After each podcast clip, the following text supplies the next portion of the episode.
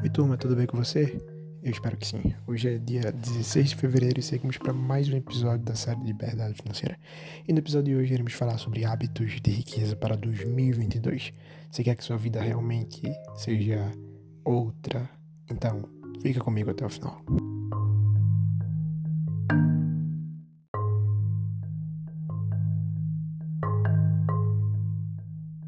Os hábitos basicamente definem as pessoas e você é o que você faz constantemente. Nós somos o que nós fazemos, ou seja, o reflexo da nossa identidade não está no que a nossa boca fala, né?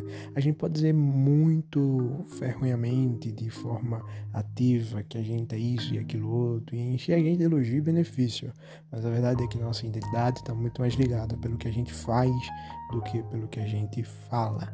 E o que a gente faz com constância é fruto de uma palavrinha que chamamos de hábito. O hábito é basicamente é, o que você faz é, de forma até inconsciente.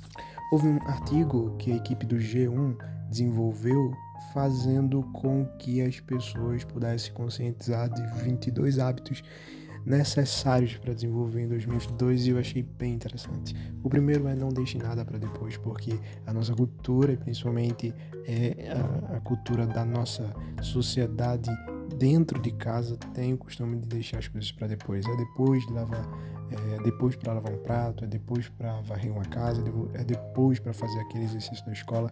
E parece coisas simples, mas que se expandem e a gente começa a deixar também as coisas para depois na vida dos negócios e em vidas e em setores da vida tão importante quanto é, os setores da vida que a gente pensava que não era importante, porque foram a partir deles que a gente desenvolveu o hábito de deixar as coisas para depois. Então a dica que eu dou para vocês é sempre que houver algo na mente que você sabe que precisa fazer, coloque na mente também o quando vai fazer, de forma que você seja lembrado quando fazer e assim que chegar a hora, faça.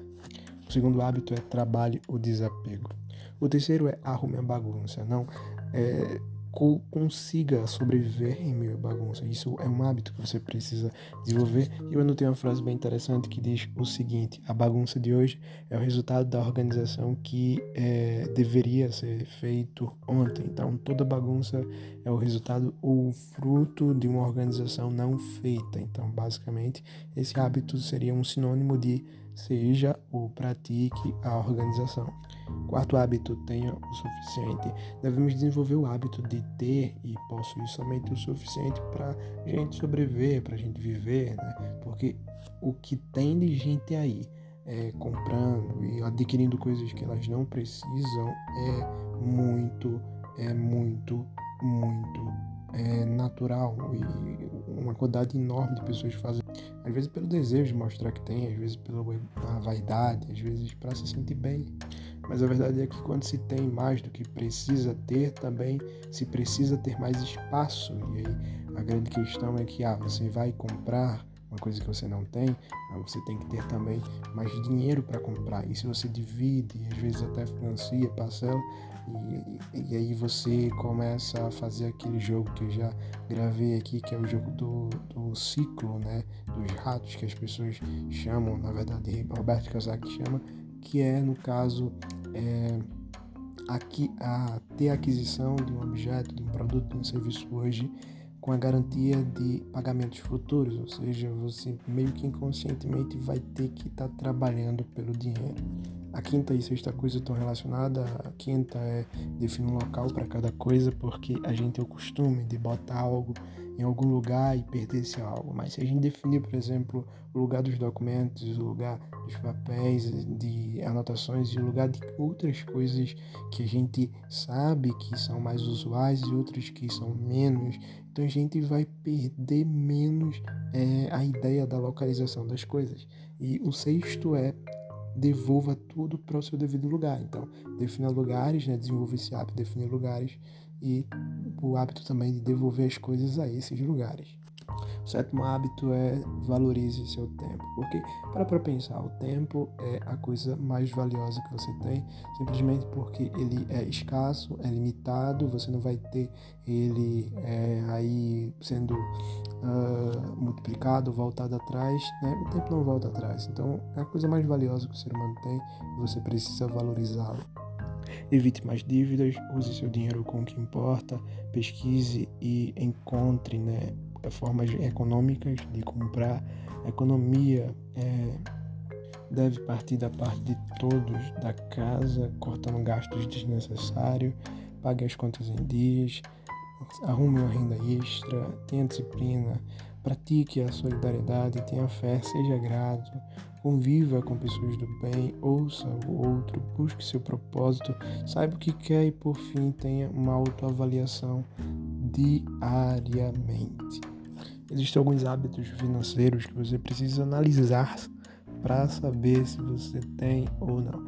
Esses hábitos você precisa evitar. Se você tem, você precisa trocar. Por exemplo, o hábito de gastar mais do que ganha é um hábito comum entre é, as pessoas e acaba sendo feito na inconsciência da mente. Ou seja, a partir do momento que a pessoa pega no dinheiro ou recebe alguma grana de algum serviço ou produto vendido, ela já pensa automaticamente no que gastar. E isso se torna, às vezes, até maior do que o que ela ganhou, porque vai construindo dívidas e o hábito de gastar mais do que ganha sempre é prejudicial. Segundo hábito é o hábito de aumentar as despesas. Inconscientemente também as pessoas começam a aumentar as despesas, assinam, por, por exemplo, a Netflix, aumentam o plano da internet e aumentam as despesas quando deveriam entender que não é somente o ganhar mais que faz a diferença, mas também o gastar menos.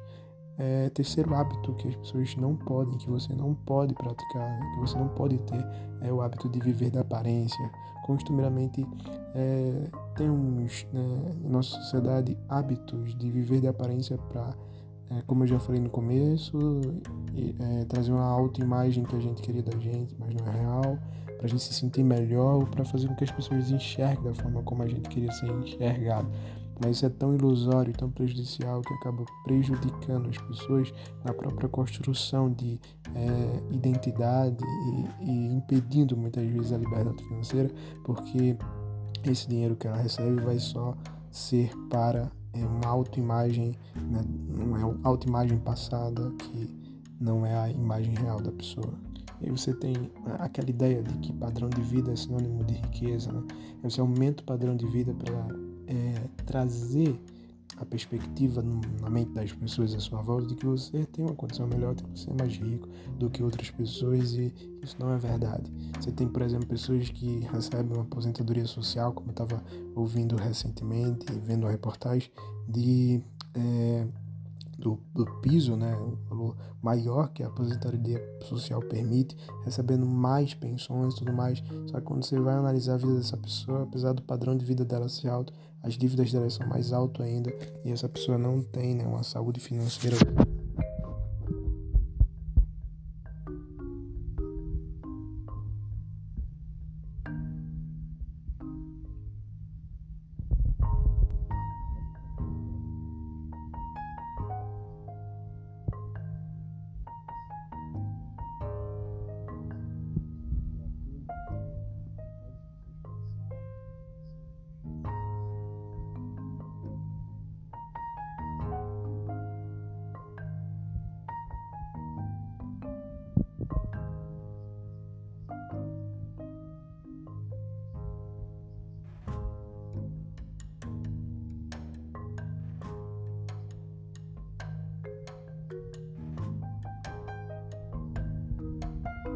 Então você começa a mudar sua perspectiva.